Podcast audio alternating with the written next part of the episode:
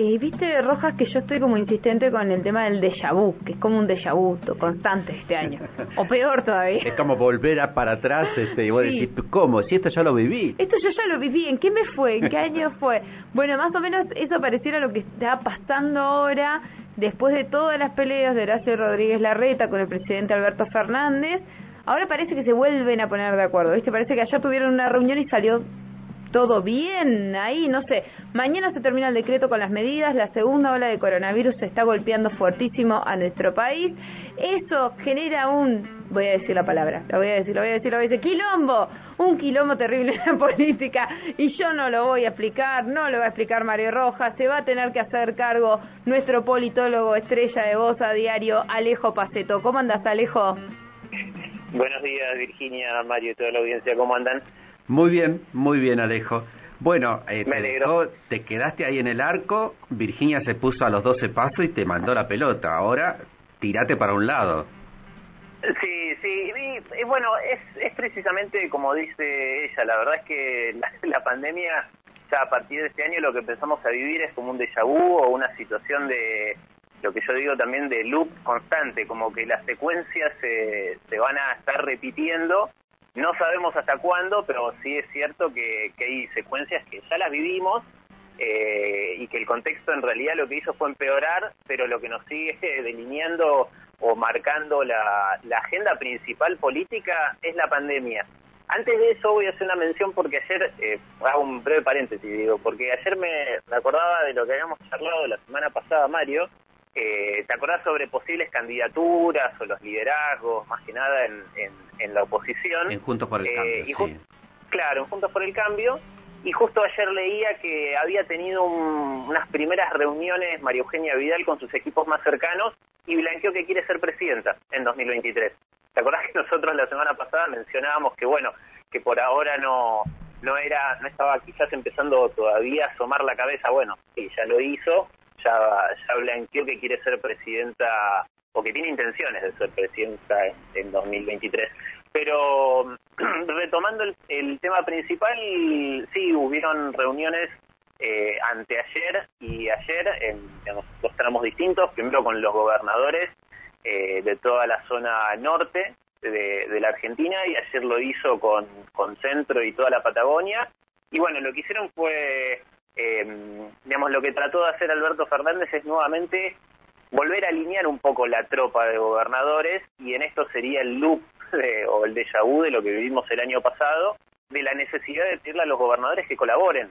Eh, el año pasado la situación era de incertidumbre porque no sabíamos muy bien qué era lo que se venía eh, o el, el, panorama no era alentador eh, y después de un año con estas dos nuevas reuniones y teniendo en cuenta que, como decía Virginia, mañana se termina el, el, último DNU, eh, van a tener que implementar nuevas restricciones.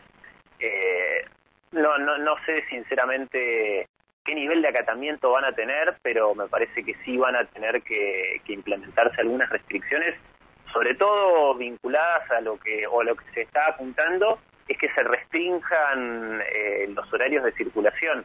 Es por ahí donde se cree o, lo que está proyectado que puede llegar a ayudar a bajar el nivel de contagios y, tratar de descomprimir nuevamente eh, el sistema de salud que está, para decirlo en idioma técnico, está explotado básicamente en todo el país. Claro, pero el tema, si bien obviamente yo fui la que empezaba con esto de, hacer chistes con el déjà vu, creo que ahora está un poco más complicado conseguir el consenso porque no hay plata y encima tenemos, estamos en año de elecciones. Sí, sí, tal cual, es lo que vos decís. Eh, la situación económica eh, es mucho peor que el año pasado. Eh, no, no, no se logró, digamos, no hubo un éxito tampoco en, en lo que fue esta, este intento de campaña épica de, de lo que fue el, impuesto a las grandes fortunas.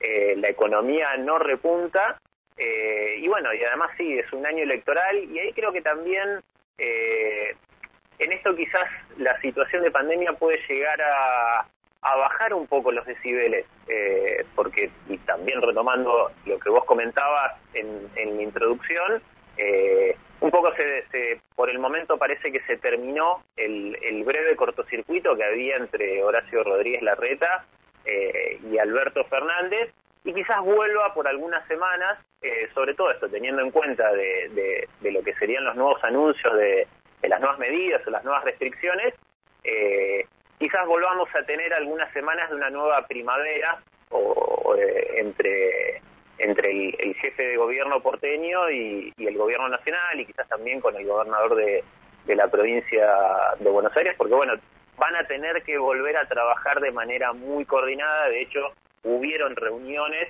entre los jefes de gabinete de, de, los dos distritos y del gobierno nacional para, para, bueno, para ver cuáles son las medidas que son las que estarían anunciando en los próximos días. Así que creo que por lo menos eh, aquellos que tienen responsabilidades de gestión y que eran, fueron siempre los que eh, trabajaron o, al, comienzo de la pandemia el año pasado mostraban mayor predisposición a, tratar de acatar las, digamos, las disposiciones nacionales, eh, creo que van a bajar un poco la espuma, aunque este sea así un año electoral.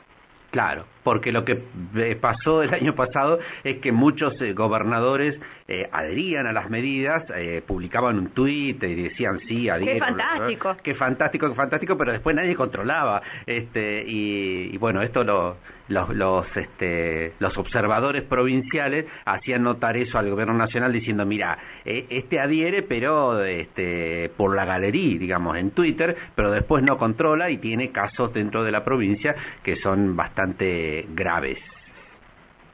Sí, sí, las situaciones eh, la verdad que se fueron desbandando bastante, pero, pero bueno, teniendo en cuenta que, que nada, hay responsabilidades de gestión, no, no se puede, bueno, el intento de desacato, que, intento no, digamos, el desacato que hubo ante la justicia por parte del, del, jefe de gobierno, creo que, que dentro de poco va, va a llegar a su fin. De hecho, en los últimos días también el, eh, Fernán Quiroz estuvo un poco bajando los decibeles eh, y, pidiendo que la gente vuelva nuevamente a, cuidarse. Sí, los, consensos que, se trataron de construir el año pasado eh, me parece que van a, van a tener que reflotarse un poco porque la situación eh, económica y sanitaria sigue empeorando y va a seguir empeorando y está bien, entendemos que es un año electoral, bueno, en esto también hay algunas novedades con respecto a, cuáles podrían hacer, a llegar a ser las, dinámicas para, estas elecciones. Eh, pero bueno, vamos a ver qué, es, qué es lo que se anuncia una vez terminado este, este DNU que concluye mañana. Y también quedó pendiente la cuestión de las pasos. ¿No? No, no falta mucho para que venza el plazo que, que hay en el Congreso para que se decida formalmente. No, no, las paso, eh, hubieron también, digamos, reuniones entre el, entre el ministro del Interior, Guado de Pedro, con la Cámara eh, Nacional Electoral. Eh, creo que eso ya entierra definitivamente los intentos de que las paso, bueno, de hecho la oposición fue la que finalmente aceptó que, que se modifique el calendario electoral y que no se suspendieran las pasos, que era que era bueno la, campaña que querían llevar adelante los gobernadores de la, de la famosa Liga del Norte, eh, con lo cual las pasos sí iban a terminar postergándose en, en la fecha y justamente lo que se está empezando a trabajar como propuesta desde el Ministerio del Interior con la Cámara Nacional Electoral es, bueno, por ahí ampliar los centros de votación, eh, ver de tratar de, de, digamos, de delimitar eh, horarios específicos para que vayan a votar los grupos de riesgo, bueno, se van a... Eh, y, demás cuestiones protocolares, pero pero creo que el, trabajo de ahora en más de, del Congreso, del Ministerio del Interior y de la Cámara Electoral va a ir por ese lado. Eh, no hubieron novedades concretas, pero sí se va, va a terminar definiéndose en el Congreso en las próximas semanas. Claro, el... Porque sí, ya, es, ya, ya estamos en mayo, digamos. Claro, exactamente. Y creo que en junio este, es cuando se tiene que cierra el plazo para presentar la, eh, los que quieren participar de las pasos, digamos. Claro, las listas. Las listas, exactamente. Claro, sí, sí, ya a partir de ahí ya son comienzan los plazos de oficialización de, de, las, de las listas y de las candidaturas.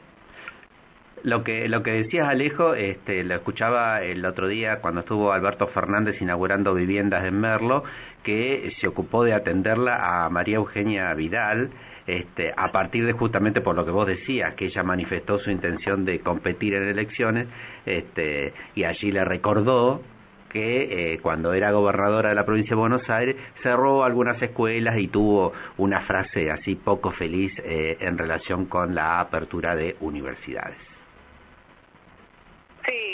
Sí, digamos, van a seguir habiendo cruces y se van a seguir eh, eh, picanteando, digamos, entre el presidente y quienes quienes son parte, digamos, quienes son eh, las caras más visibles de, la oposición. Bueno, también vamos a ver qué, qué pasa también con aquellos sectores de la oposición que no son los que tienen eh, responsabilidades de gestión, eh, que era algo que, estaba muy marcado el año pasado.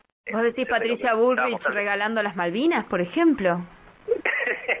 no, sí, ofreciendo, bueno, ahí tuvo un, un, desliz bastante complicado, pero sí eran aquellos, era, bueno, es, es un ejemplo de quienes agitaban eh, las manifestaciones anticuarentena, eh, no acatar las normas. Bueno, ahora también en las últimas semanas ya directamente llamó a no cumplir con ninguna de las restricciones. Digamos, redobla la apuesta de lo que estaba haciendo el año pasado.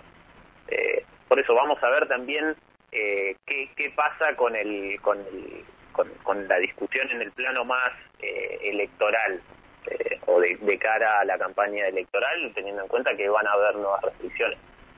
Exactamente. Sí, campaña, campaña COVID. Claro, pero va a ser para mí la primera marca real de que de entender que la política ahora sí o sí va a cambiar para siempre. Porque en algún momento vamos a salir de la pandemia, dedos cruzados, pero esta clase de cuestiones que se supone que tienen que superar cualquier enemistad, cualquier enfrentamiento político y desacuerdo político, no, saben ser planteados.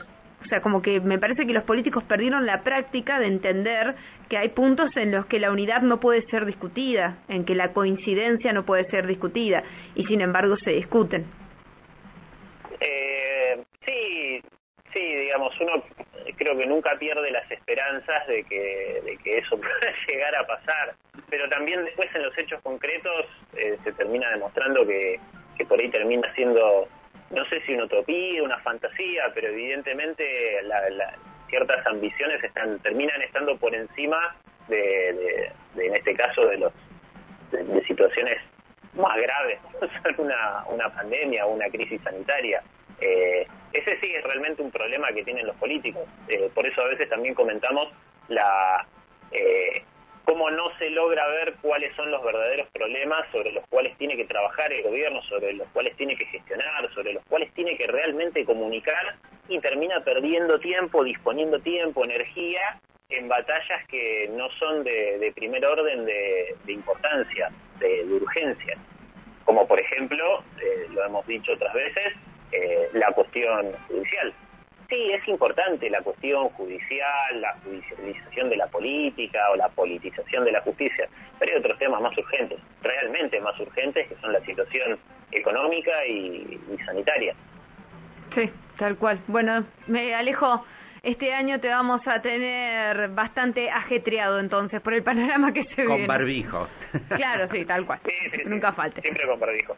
Bueno, recordarle a la gente que te quiera hacer algún aporte, discutirte alguna idea, lo que sea, ¿por dónde te encuentras? Eh, a través de Twitter es arroba el colorau con un final. Ahí está. Bueno, lo etiquetamos en nuestras redes sociales también, ¿eh? Si entran a Río Negro Radio, ahí lo van a encontrar. Gracias, Alejo. A ustedes y feliz día del sábado. Ah, gracias, igualmente. Igualmente. Así pasaba nuestro columnista de política, Alejo Paceto, presidente de la Asociación Nauquina de Ciencia Política.